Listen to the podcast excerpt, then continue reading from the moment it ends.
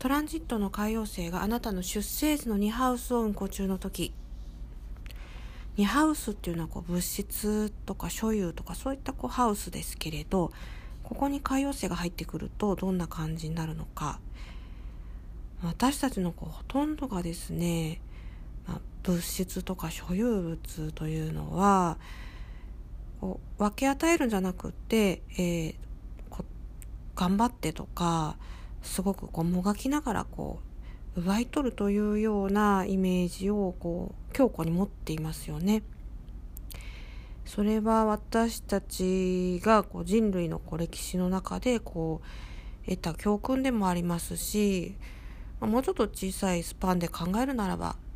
まあ、代々こう親からこう受け継がれてきたこう考え方そして、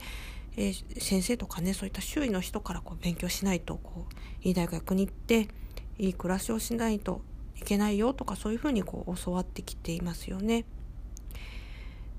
で良い面だとこの海王星が2ハウスに入ってくるのでそういったこう所有物とか、まあ、持ち物が人生にとってもそこまでもう史上最強にこう重要なものではないんだよっていうことを教えてくれるっていう意味があります。海王星はこうエゴ自我をこう溶かす作用がありますのであ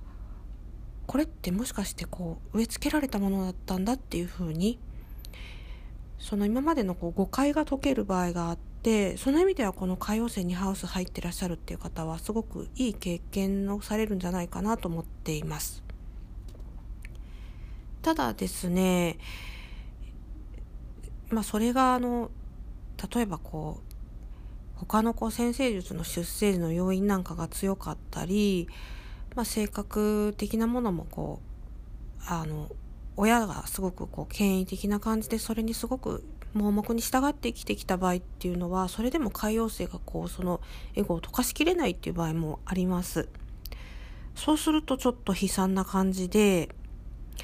物質的なこうあなたのこう所有しているものを本当最悪歌謡星が全部根こそぎ奪い取るっていうような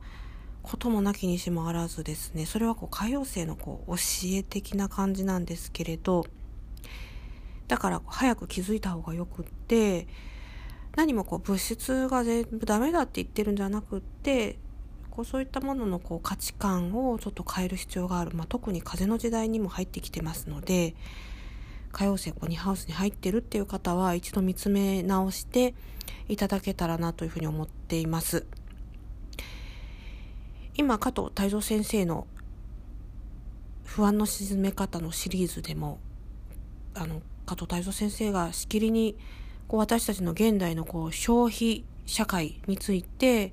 いろいろ語っておられてそれ私のブログにも載せてるんでよければ見ていただきたいんですけれど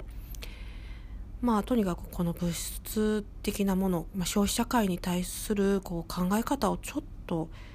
改める必要がありそうですね。もし2ハウスにこう入っていらっしゃらない方、私も入ってないんですけど、海洋性が。やっぱりここの放送を聞かれたっていうことで、ちょっと一度考え直してみるっていうのも一ついいかなというふうに思っています。まあ、それがね、こうコロナになる前からもうすでに不安を形成する要因だったんだよっておっしゃってるので加藤先生はね本当にちょっとびっくりしちゃいましたけど、